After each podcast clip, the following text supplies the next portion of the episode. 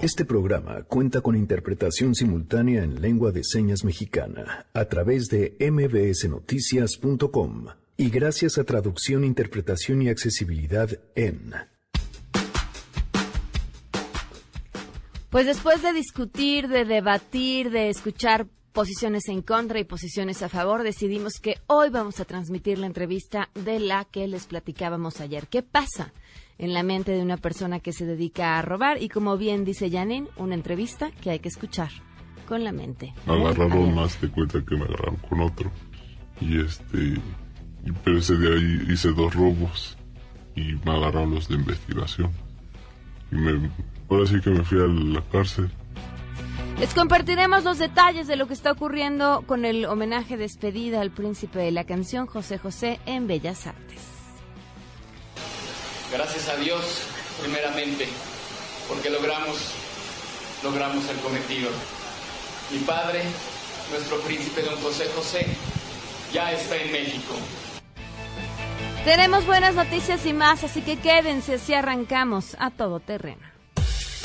MBS Radio presenta A Todo Terreno con Pamela Cerdeira.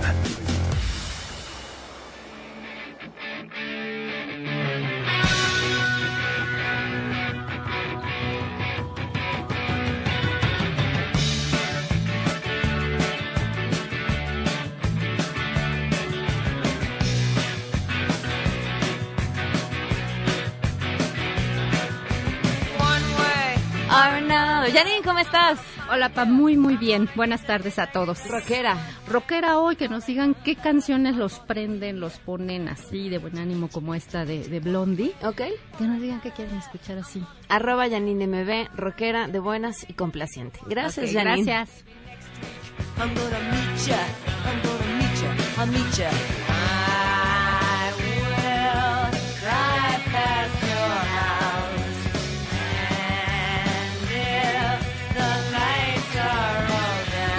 acompañarnos en A Todo Terreno este miércoles 9 de octubre del 2019. Soy Pamela Cerdeira y la invitación, por supuesto, que nos acompañen aquí hasta la una de la tarde. Tenemos muchísimo que comentar mucho que platicar. El teléfono en cabina 5166-1025, el número de WhatsApp 5533329585. Además, me pueden seguir en Instagram, en Facebook, en Twitter. Me encuentran como Pam Cerdeira en todas esas opciones.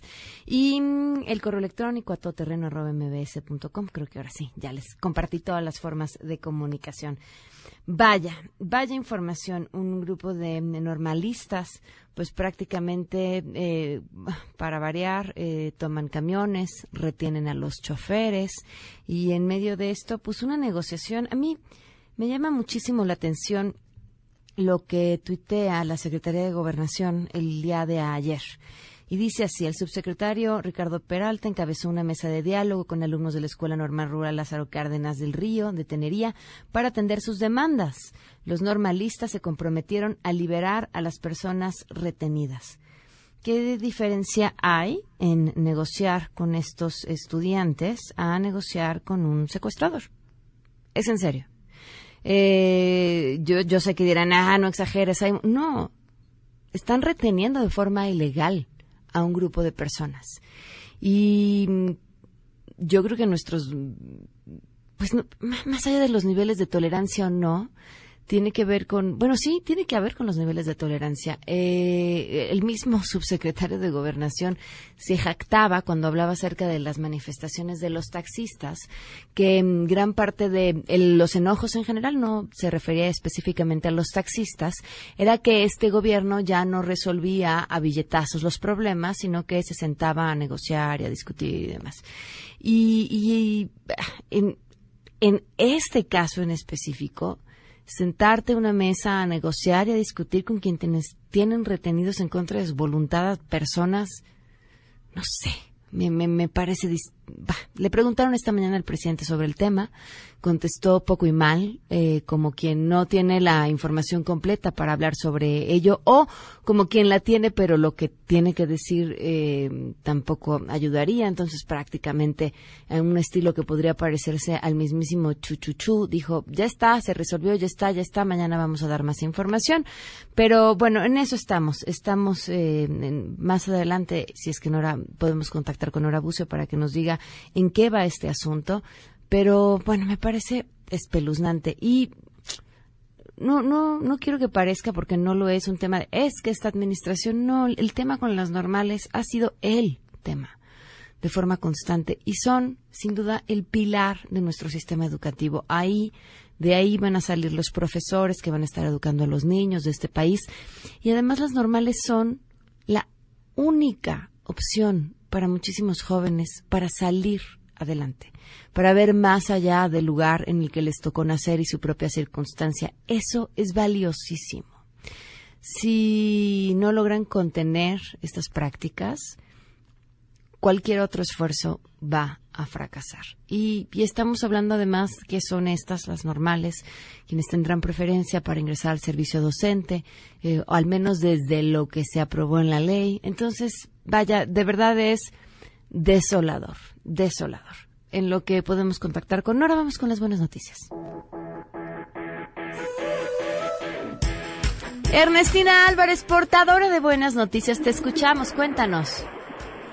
Así es, Pamela, buenas tardes para ti, para los amigos del auditorio. El Instituto Mexicano del Seguro Social realizó un protocolo de investigación para realizar el tamiz de detección de cáncer de mama, esto mediante el método conocido como electroimpedancia el cual pues es libre de radiación por lo que puede utilizarse para monitorear un tumor de tratamiento o bien puede ser aplicado en pacientes menores de 40 años donde la densidad mamaria a través de una mastografía no revela la posible presencia de una lesión. Blanca Murillo Ortiz, titular de la Unidad de Investigación en Epidemiología del IMSS en Guanajuato, explicó que hasta el momento el protocolo ya se realizó en 1.200 mujeres de entre 25 y 70 años de edad y es un método práctico y de bajo costo para incrementar el porcentaje de derechohabientes que se realizan esta prueba porque actualmente pues solamente abarcan a un 19% de mujeres en edad de poder realizarse esta prueba. La especialista aclaró que la intención médica no es desplazar a la mastografía, sino complementarla y darle una aplicación por lo práctico que resulta utilizar estos equipos en áreas rurales y en consultorios de medicina familiar. Se trata de equipos que son similares a los que se utilizan para una radiografía y también es un método similar, similar que busca detectar tumores de mama malignos y también esto pues también eh, no afectar a aquellos tejidos que están en estos momentos normales. Hasta aquí la información. Gracias, muy buenas tardes. Buenas tardes. Son las 12 con 11. Decidimos, después de platicarlo mucho, que vamos a transmitir la entrevista que hicimos la semana pasada. Al regreso les digo por qué nos costó trabajo eh, decidirlo y, y bueno, pues qué es lo que van a escuchar. Regresamos. Regresamos a todo terreno. A todo terreno con Pamela Cerdeira. Continuamos.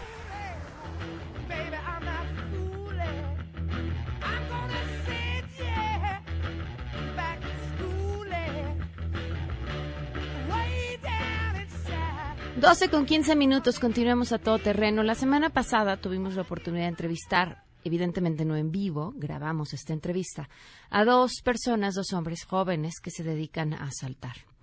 Y después de hacer esta entrevista, que además, insisto, lo escribí en El Economista el lunes, ha sido la entrevista que más trabajo me ha costado hacer. Y mucha gente me pregunta, ¿pero por qué?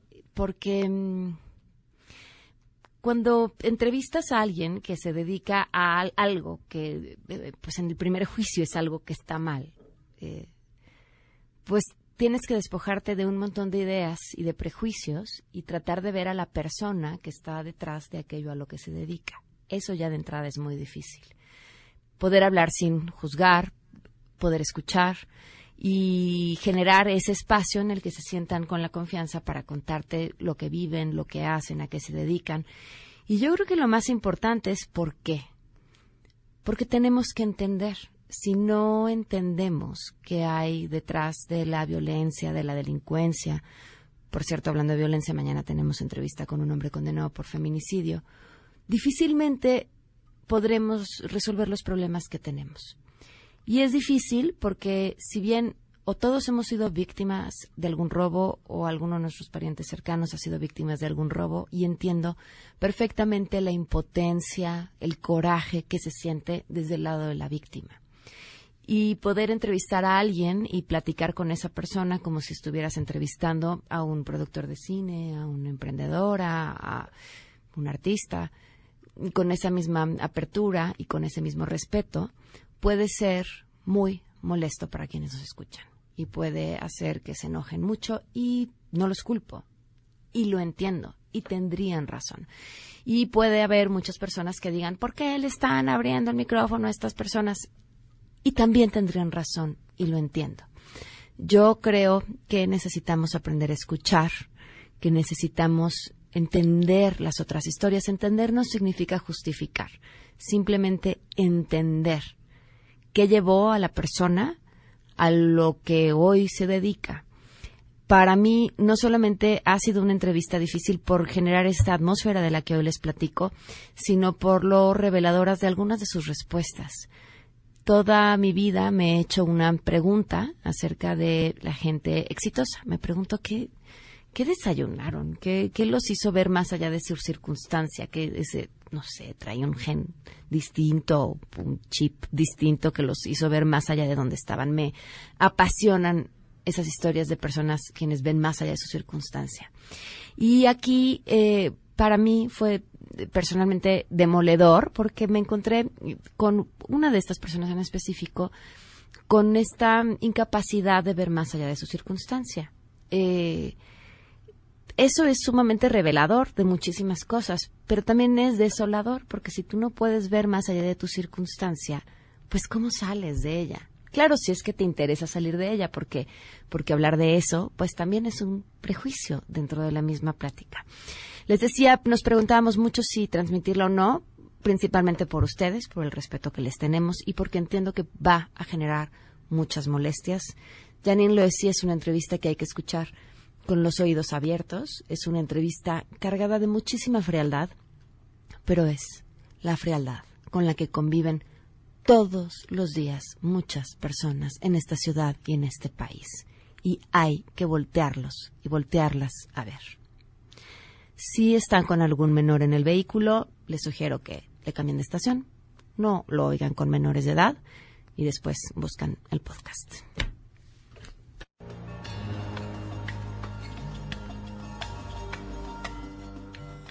Me acompañan hoy dos invitados a quienes les agradezco muchísimo la confianza para venir y sentarse aquí y contar su historia, cuyos nombres reales obviamente no voy a dar, pero les agradezco, como decía, inmensamente, pues que se sienten aquí y que nos cuenten quiénes son. A mi derecha se encuentra David, ¿cómo estás?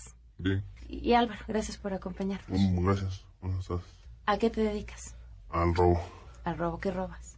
Transeúntes, todo lo que se pueda. ¿Cuánto tiempo llevas dedicándote a esto? Como seis años. Seis años. ¿Y cómo empezaste? Pues, en celulares, hacía los transeúntes. ¿Te acuerdas de tu primer robo? Sí, ¿Qué fue? un celular. Bueno, un transeúnte, un celular, una cartera. Dinero. ¿Por qué decidiste Por, aquella vez? por falta de dinero. Por falta de dinero. ¿Cuánto había en esa cantera- cartera y cuánto valía ese celular que te robaste? Pues, Por el celular me dieron como 1500. Y en la cartera habían como 400, 500 pesos. ¿Qué hiciste con ese dinero después? Me lo gasté en fiesta y así. Ok, ¿cuánto te duró? Un día, el día, ese mismo día. ¿Tú a qué te dedicas? Al robo. ¿Desde hace cuánto tiempo? Hace cuatro años. Ok, ¿Cómo empezaste? Empecé con los trausentes. ¿Cómo? Este, pues. Yo robaba, este, afuera de mi casa. ¿Y te acuerdas cuál fue tu primer robo? Sí. ¿Qué robaste? Este, un teléfono y una cartera. ¿Cuánto ganaste con tu primer robo? Este, en el teléfono me dieron mil pesos. En la cartera traía, este, 400. Igual, más o menos. ¿Y no te preocupaba robar afuera de tu casa y que fueran a identificar dónde vivías o te pudieran agarrar? No, No me daba miedo. ¿A ti? No era miedo, no. Pues la sensación, la adrenalina que se siente, no. No te da miedo. ¿Y los han agarrado alguna vez? A sí, sí. A los dos. ¿Y qué pasó cuando te agarraron? Este. Me agarraron más de cuenta que me agarraron con otro. Y este. Y pero ese día hi- hice dos robos. Y me agarraron los de investigación. Y me. Ahora sí que me fui a la cárcel.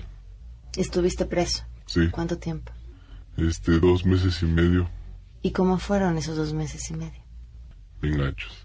¿Por? Porque es una mala vida estar allá adentro. ¿Qué pasó? Hay que aprender a hacer bien las cosas. ¿Por hacer bien te refieres a robar bien sin que te No. cachen? O sea que es una mala vida eso. ¿Y a ti qué pasó cuando te tuvieron? No, pues nada más me tuvieron en el MP. Como no hubo pruebas, nada de que había sido yo. Ajá. Te dejaron sí. libre. Y seguiste haciendo Lo que hacías. Ok. Ahora quiero entender cómo, cómo llegan a esto. ¿Cuál, ¿Cuál es su historia? Quiero que me platiquen su infancia, cómo crecieron, dónde crecieron, a partir del momento en el que cualquiera de ustedes quiere empezarlo a contar. A ver, Ah, pues yo empecé el robo porque igual, pues, mi familia siempre se ha dedicado a eso. Ok. Mi familia. Y pues yo de morro, pues mis papás nunca estuvieron conmigo. Ajá. ¿Con quién creciste? Bueno, mi mamá vivía con nosotros, pero pues trabajaba, iba a ver a papá reclusorio y así. Ok. ¿Tu papá siempre estuvo detenido? Pues casi la mayoría de Desde mi que- edad. así sí. tú Yo lo tenía recuerdas. siete años cuando... Detuvieron a tu sí. papá. ¿Y tu mamá se dedicaba a a robar? tra- no, a ella a trabajar y a irlo a ver. A trabajar y a irlo a ver. ¿Por qué estaba detenido tu papá? Por robo. Por robo también. Y entonces tú a los siete años, creces y Intento de- de homicidio. tu papá, Sí. tu papá detenido, tu mamá podemos saber a Trabajaba, qué, en sí. qué trabajaba o... Este, ama de casa, limpiaba casas y así. Ok. ¿Y tienes hermanos? Sí. ¿Qué hacían tus hermanos? Pues igual, bueno, íbamos a la escuela, ya regresábamos y cada quien, ¿no? ¿Se dedicaba a robar? No, mi hermano, pues, ya, él en su... Bueno, ellos en mi casa y yo era el que más andaba en la calle. Ok. ¿Hasta qué año estudiaste? Ah, en secundaria, segundo de secundaria. ¿Por qué decidiste dejar de estudiar? Porque me gustó el dinero fácil. ¿Nunca se te ocurrió que podrías haber hecho cualquier otra cosa? Sí, sí trabajaba antes, pero... ¿En qué trabajabas? En Tepito, comerciante. Comerciante. ¿Alguna otra cosa que te hubiera gustado ser? No sé, muchos niños sueñan con ser bomberos, este... Pues de chiquito sí, pues sí pensaba hacer muchas cosas, pero ¿Qué? ya después... ¿Qué te hubiera gustado ser de haber... podido Pues sí, pensaba así, bombero. ¿Bombero? Sí, Ok. pero no, ya después pues me gustó la mala vida también. No me dijiste qué edad cometiste tu primer robo. Como a los 14. A los 14 años a una persona que iba en la calle. Pero tu mamá no se dedicaba a eso. No. Supongo tu mamá se enteró a que te estabas Sí. dedicando. ¿Qué te dijo? Pues me regañaba. Ajá. Pero tú decidías, Pues sí, yo lo hacía, pues como nunca estaba, ok. pues yo lo hacía. ¿En algún momento has tenido remordimiento? ¿Algún momento has dicho, hoy, esta vez a esa persona que le quité lo que traía? Luego me da... Le vi... Sí, pues les veo el miedo y hasta a mí me, me satisface, me, me da... Ok. ¿Te hace sentir Sí. ¿Por qué? ¿Qué, qué No te sé. da? O sea, me acuerdo de su cara de miedo, así me... Pero yo no robo así a mujeres con niños o así, ¿no? Ah, o sea, Ah, tienes, su- tienes sí. un código de a quienes... Sí, a las señoras tampoco, así. ¿Señoras no? así, no. Mujeres con niños tampoco. Mujeres solas. Pues si veo que van en grupitos, si una sola no, porque luego, pues si también, ya si te agarran, ya piensan que es violación o algo así, ¿no? Ah, ok. n- Sí. Por protegerte. Sí, Sí, sí, las también. consecuencias. que pueda tener sobre ti. ¿Y para ti? ¿Tú tienes algún código sobre quiénes sí, a quiénes no? ¿Cómo? Sí, Pues, cómo no. este, pues, a las, yo agarraba a las parejitas, Ajá. ¿Por qué? mm, porque les metía terror así con las, porque yo era de, era encajoso. Ajá. Agarraba a las mujeres y las, ahora sí que las machineaba y les decía que prestara todo y, o si no, la iba a picar y es cuando me daban todo. Ok. ¿Qué es lo que buscan cuando están robando a alguien? ¿Que les den las cosas rápida, que no griten, que no los volten a ver o que los hace sentir? Todo, todo, todo, todo. Uno con la voz los intimida y con eso. Y que den las cosas rápido. sí. Entre más rápido, mejor. ¿Cuándo les ha sido más complicado? En robos grandes ya, así en una camioneta de mercancía o algo así. Así es cuando se complica más. A ver, ¿cómo, cómo pasan? Tú también ya, o sea, ¿en qué momento pasas de robar un celular y una cartera a robarte una camioneta con Pues vas conociendo gente. Te ven cómo trabajas y así. ¿Para ti también ha sido igual? Sí. ¿Qué, ¿A qué te refieres con te ven cómo trabajas? ¿Qué es alguien que trabaje bien? Pues que ven que no les da miedo, que, tra- que trabajen bien. En- Ahora sí que se fijan en todo lo que haces, ¿me entiendes? Para que te puedan jalar un, un equipo así de trabajo. Tú no me contaste, David, tu historia. ¿Cómo creciste tú? Yo, mi papá me abandonó a los tres años. Mi mamá a los siete. ¿Con quién creciste? Con mi hermana. ¿Qué edad, ¿Cuántos años más grande que tú es tu hermano? Este, mi hermana tiene 30, 30. ¿Y tú? 20. 20. ¿Y cómo vivían tu hermana y tú? Este, vivíamos en la casa de mi papá. Nos dejó en una casa él. Ajá. Y este, ahí- con 7 años y tu hermana con 17. Ok. ella tenía a su, a su bebé. Ajá. Y ahí vivíamos. ¿Cómo se mantenían tu hermana, su bebé y tú? Este, porque es que mi papá vive en, en los Estados Unidos. Y les mandaba dinero. Ujú. Y de ahí sobrevivíamos, pero yo dejé de estudiar. ¿A qué le tenías miedo cuando eras chico? O sea, nada. ¿A nada? ¿Nunca? ¿O llega un día en el que uno pierde el miedo? ¿O pasa algo que pierdes el miedo? Sí, pues llega un momento en que ya nada te importa. ¿Por qué? ¿Porque no tienes nada que perder o porque es parte de tu adrenalina? Pues tanto porque no tienes nada que perder y pues, ya la sangre te hace así. Dale más sangre. ¿Para ti? Pues sí. La sangre pesada. Tienes rencor a todo. ¿A qué le tienes rencor? A que me hayan abandonado desde chico. ¿Tu mamá dónde se fue? Pues ahí anda. O sea, la ves, Rara ¿lo has vez. visto Sí, ¿Tienes la contacto visto. con ella? Sí, pero la veo de repente. La dejé de ver este, casi como 10 años. A ver si hay algo en tu historia que pudieras cambiar. Y volver a nacer de nuevo. Nada. ¿Elegirías el mismo camino? Pues sí. Te lo pregunto porque me dices, tengo rencor, y te, o sea, me ha- te oigo y escucho mucho dolor. Y sin embargo te pregunto si pudieras cambiar algo, me dices que lo elegirías igual. ¿Por qué? Porque ya, ya, ya ahora sí que ya te acostumbras. ¿A vivir así?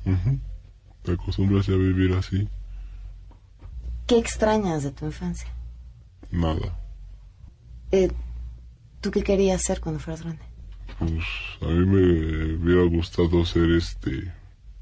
Pues cocinero, me gustaba mucho a mí la comida y todo eso. ¿Eres bueno cocinando? Pues más o menos. ¿Qué pasó?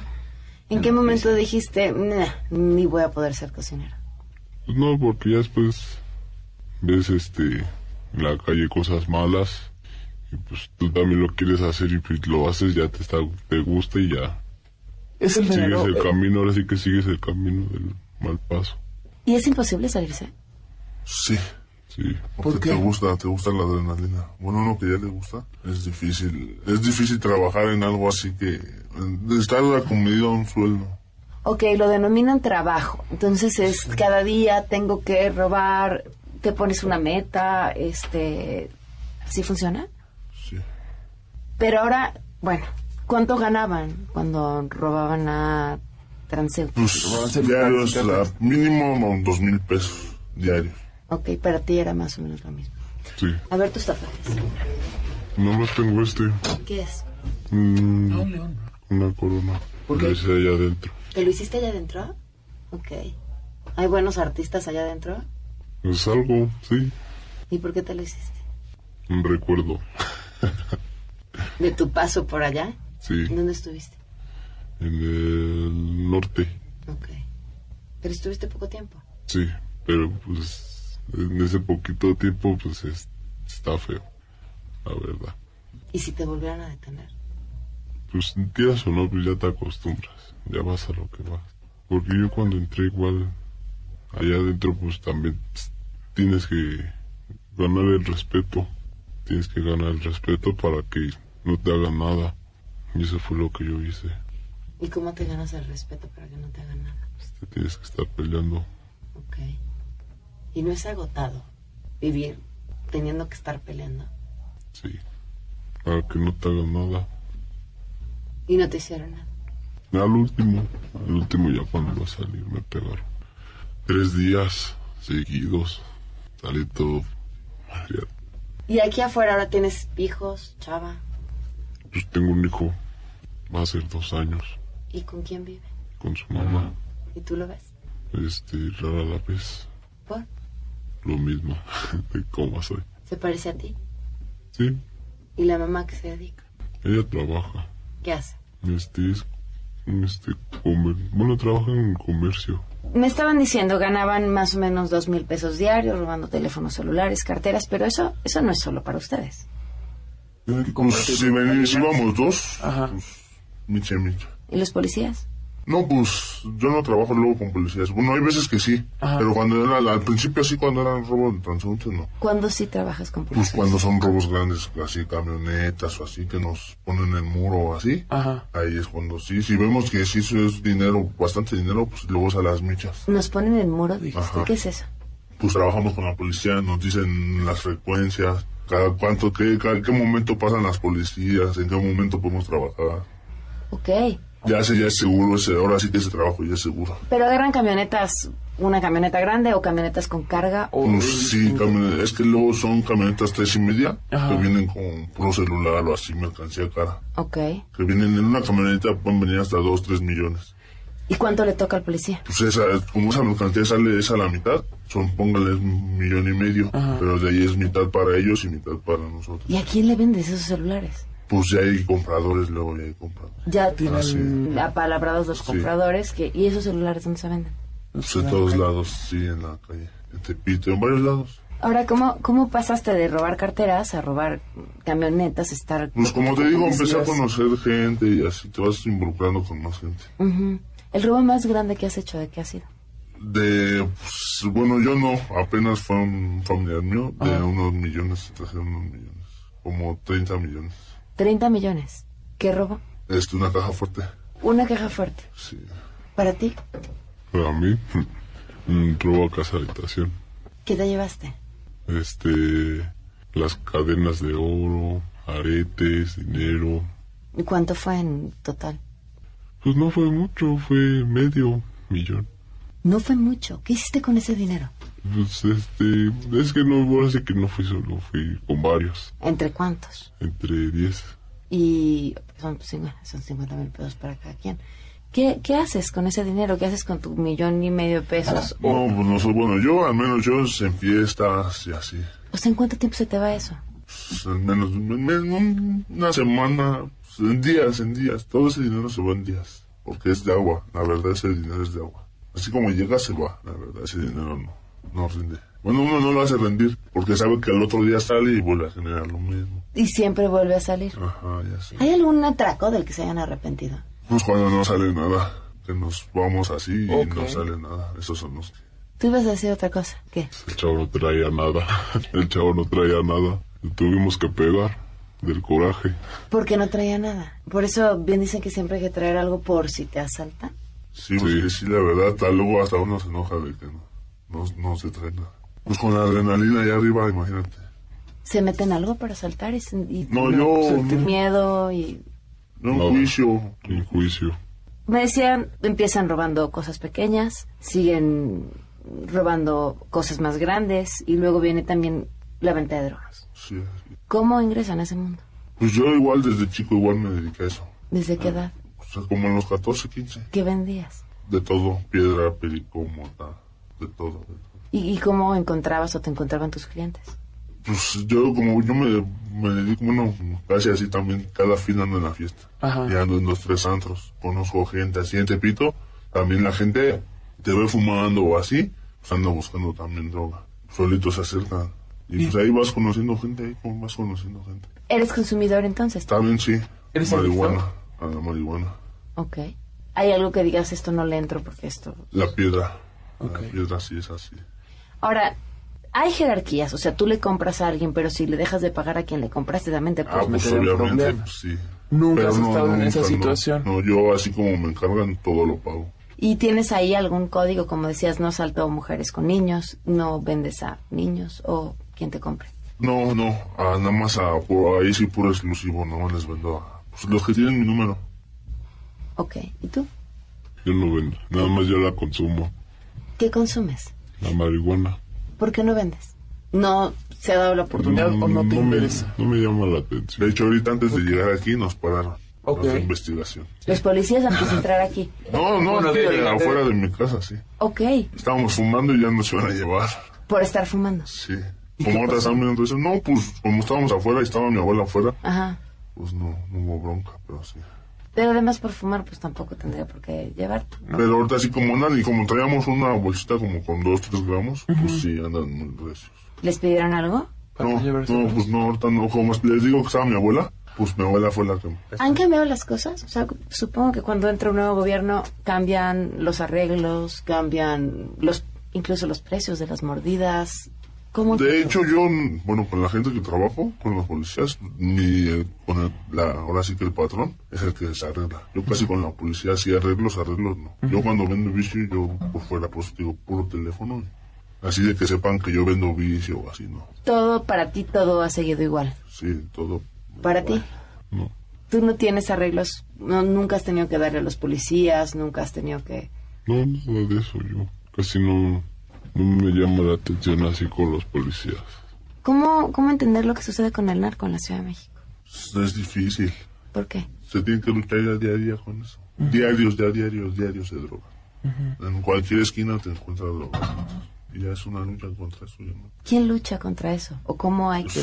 Porque ya imagínate que tú hables de la lucha. La gente. Pues porque para la que sean gente. más clientes. Pero no, eh, bueno, para mí sí, pero para la gente les incomoda. A la gente le incomoda ver tantos viciosos, ¿me entiendes? Y pues yo, luego, yo donde, donde vivo, afuera, pues luego hay 10, 12 quemando mota y así. Pues ya la gente de ahí ya se acostumbró. Pero en dos, tres lados que así te ven igual, pues sí, como que hacen caras y así. La, la gente también se molesta, por eso también hay mucho problema con la policía y los consumidores. Si les pusiera una lámpara mágica ahorita enfrente, les dijeran, pidan lo que quieran, un deseo, o dos, o tres, ¿qué pedirían? No, pues yo sí pediría unos milloncitos para no trabajar. ¿no? Pero con lo que te dura más necesitar como unos mil millones. no, pero pues ya se va a hacer dinero bien. Ah, Es, o sea, si tuvieras esos milloncitos, Es que el dinero, como les digo, el dinero mal habido se va así. se va así porque te lo gastas así. Porque pues no te cuesta, no te cuesta. Andas en fiestas. Unos millones bien habidos que te duraran para no tener que trabajar. Y si no tuvieras que trabajar, ¿qué harías? ¿Qué, qué otra cosa te gusta hacer que no tenga que ver con un delito? Pues vendería vicio. oh, pues eso no es un delito. No, no, no.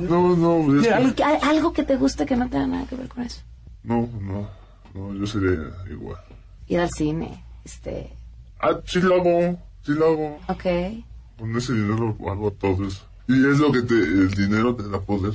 ok. ¿Y qué haces con el poder? ¿Para qué te sirve el poder? Pues para nada más tienes amigos un resto. Pero los tres como tú quieres. Bueno, disque amigos, ¿no? Ajá. Y vale la pena aunque sepas que no son tus amigos. Pues cotorreas a gusto. Ok. ¿Tú qué, qué le pedirías a, a tu lámpara? Pues no sé, seguir robando nada más. Robar y robar. ¿Por qué? Él, él sí quiere dejar de trabajar, por lo menos para no tener que trabajar. Eh, pero, pero tú no. O sea, un robo de... Un robo grande. O sea, de unos 10 millones, unos 20 si se puede. Ya no trabajar en un año. Eso te iba a durar un año. Sí. ¿Cómo te gastas ese dinero tú? Pues poner un puesto, hacer el- al comercio. El comercio. ujú, Y de ahí mantenerme. ¿Se puede salir de esto? Si quieres, sí. Pero pues si te gusta. Pero si te sigue gustando, pues ya. Ya estás ahí. Sí, es que la adrenalina. si- si- ahora sí que si tú sintieras la adrenalina que se siente. ¿Cómo, cómo que, ¿Con qué lo compararías? ¿Cómo se siente? No, pues es que es mi única adrenalina que he sentido así. Ricas. ¿Y, al- ¿Y alguna vez piensan lo que se siente del otro lado, lo que siente a la gente que ustedes hacen? Sí, yo sí le he pensado. ¿Y qué piensas? Es que está culero, pero. es- ahora sí que es mi trabajo, yo qué puedo hacer. Ok, ¿tú? Pues para mí todo es sin piedad. ¿Por qué? Pues sí, es que sufran un rato.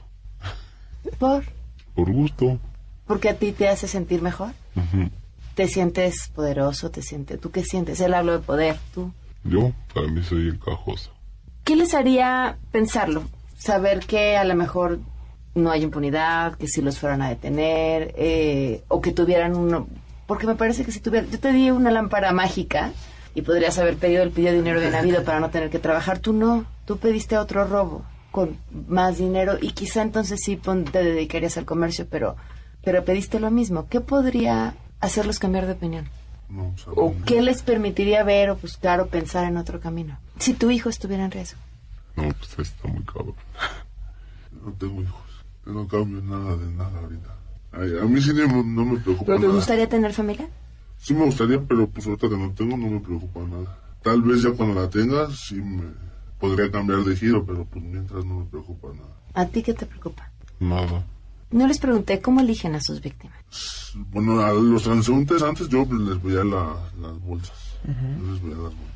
Pero buscas que vengan distraídos, que no, Que- No, como vengan, como de la vengan, bolsa. sí. Ajá, sí, como vengan. porque supones que puedan traer algo. El, el dinero, cuando lo traen así en las bolsas, así solo, se ve. La papa. Ok, Será lo que yo buscaba. ok. ¿Hay algo que les gustaría que la gente supiera, lo que ustedes quieran agregar? Solo eso, solo eso. ¿A quién admiran? A nadie. ¿Nadie? A nadie. Yo a Pablito Escobar, ¿Por qué? pues, no sé, me gustó cómo fue, cómo era. ¿Y, y, y en dónde te gustaría estar en 10 años? Pues, no sé, me gustaría viajar por todo el mundo. Sí, me gustaría viajar. ¿A dónde? O sea, de otros países. ¿Alguna Colombia. A Colombia. ¿A ti qué te gustaría estar? ¿Dónde te gustaría estar en 10 años? Pues, a mí me gustaría ir a Brasil. ¿Por qué? ¿Por conocer? Viajar también sería lo que te gustaría estar. Sí. Muy bien. Pues muchas gracias. Les agradezco mucho la confianza para platicarme su historia. Gracias a ti. No, gracias. Regresamos a todo terreno.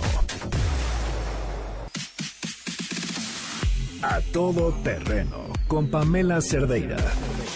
Continuamos.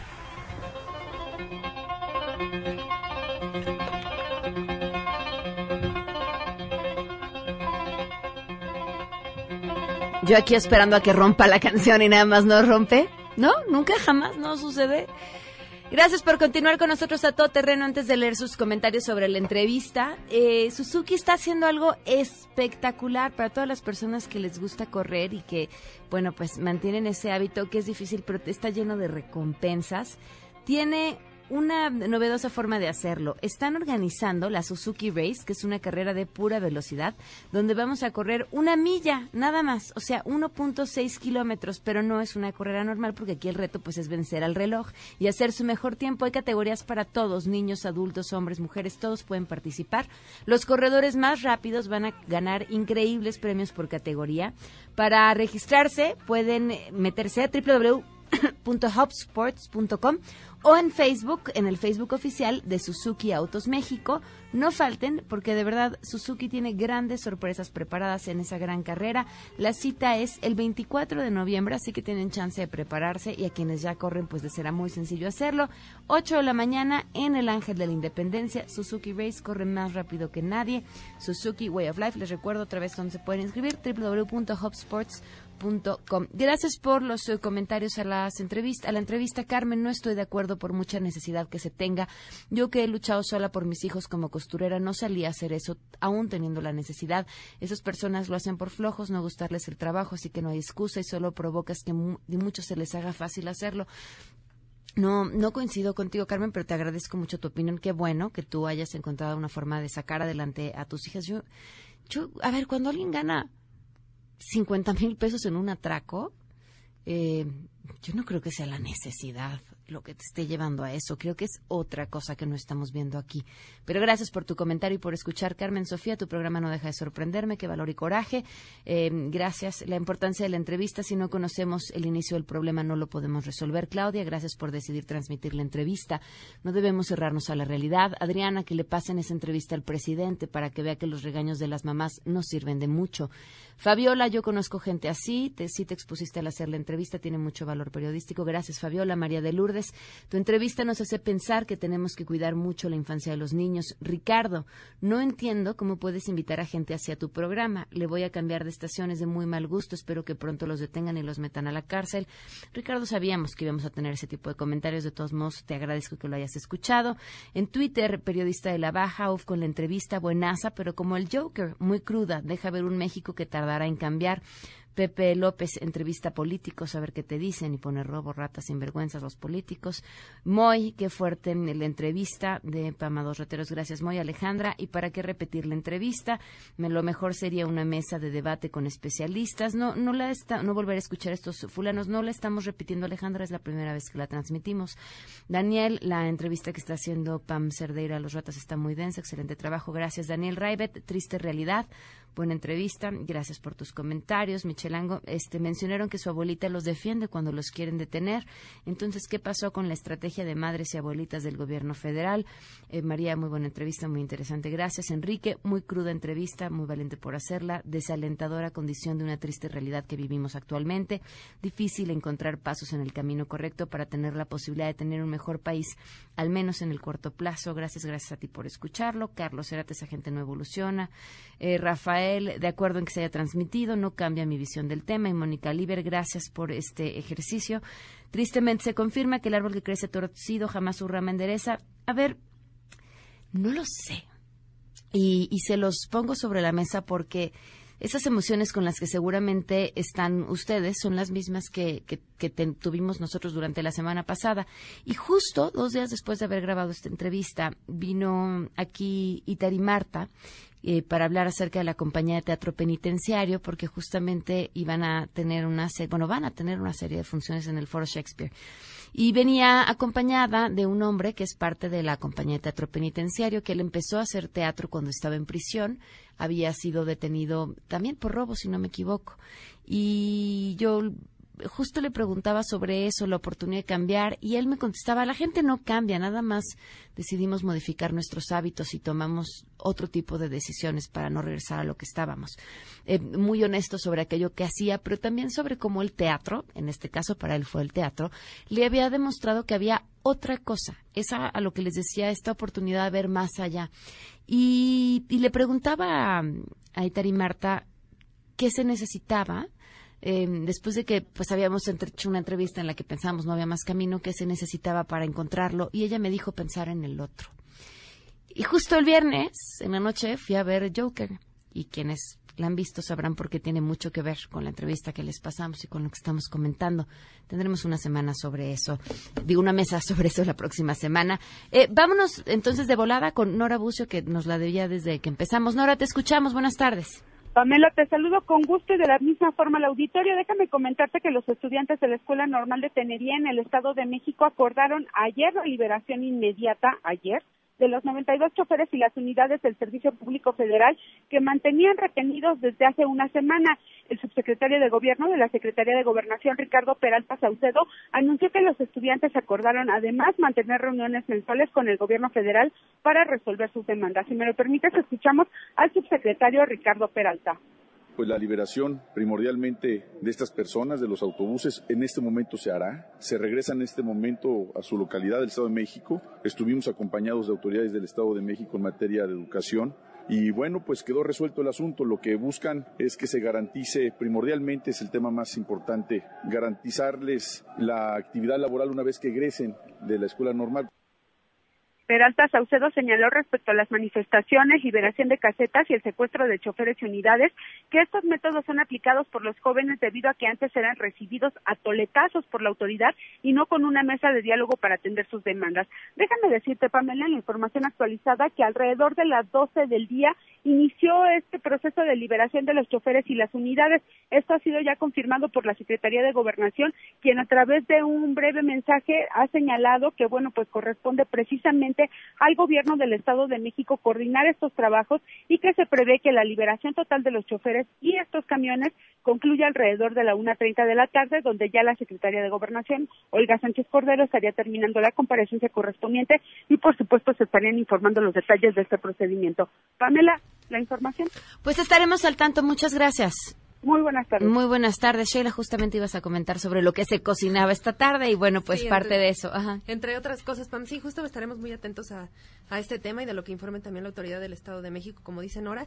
Y bueno, entre otras cosas, también a la 1.30 de la tarde, la presidenta de Morena, Jacob Polensky, plantearía su posición en torno a, las, a los padrones, al padrón del partido de afiliados, que como tú sabes es un tema que ha generado muchísima polémica y se estará adelantando un poquito porque también en la tarde habrá un posicionamiento de legisladores gobernadores federales, presidentes municipales, eh, afines en este caso a Mario Delgado, por el tema de la renovación de la dirigencia, que ha generado también mucha expectativa respecto a lo que pueda ocurrir con el procedimiento, ya sea una Y acusaciones durísimas, entre ellos. Durísimas entre ellos, eh, atentos a ellos. Y por último, pues del príncipe de la canción, del homenaje, que está en estos momentos ya casi terminando en Palacio de, de las Bellas Artes.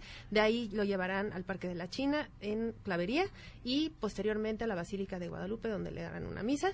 Eh, esto será alrededor de las 2 de la tarde. Ok, gracias, Sheila. Nos vamos, se quedan en mesa para todos.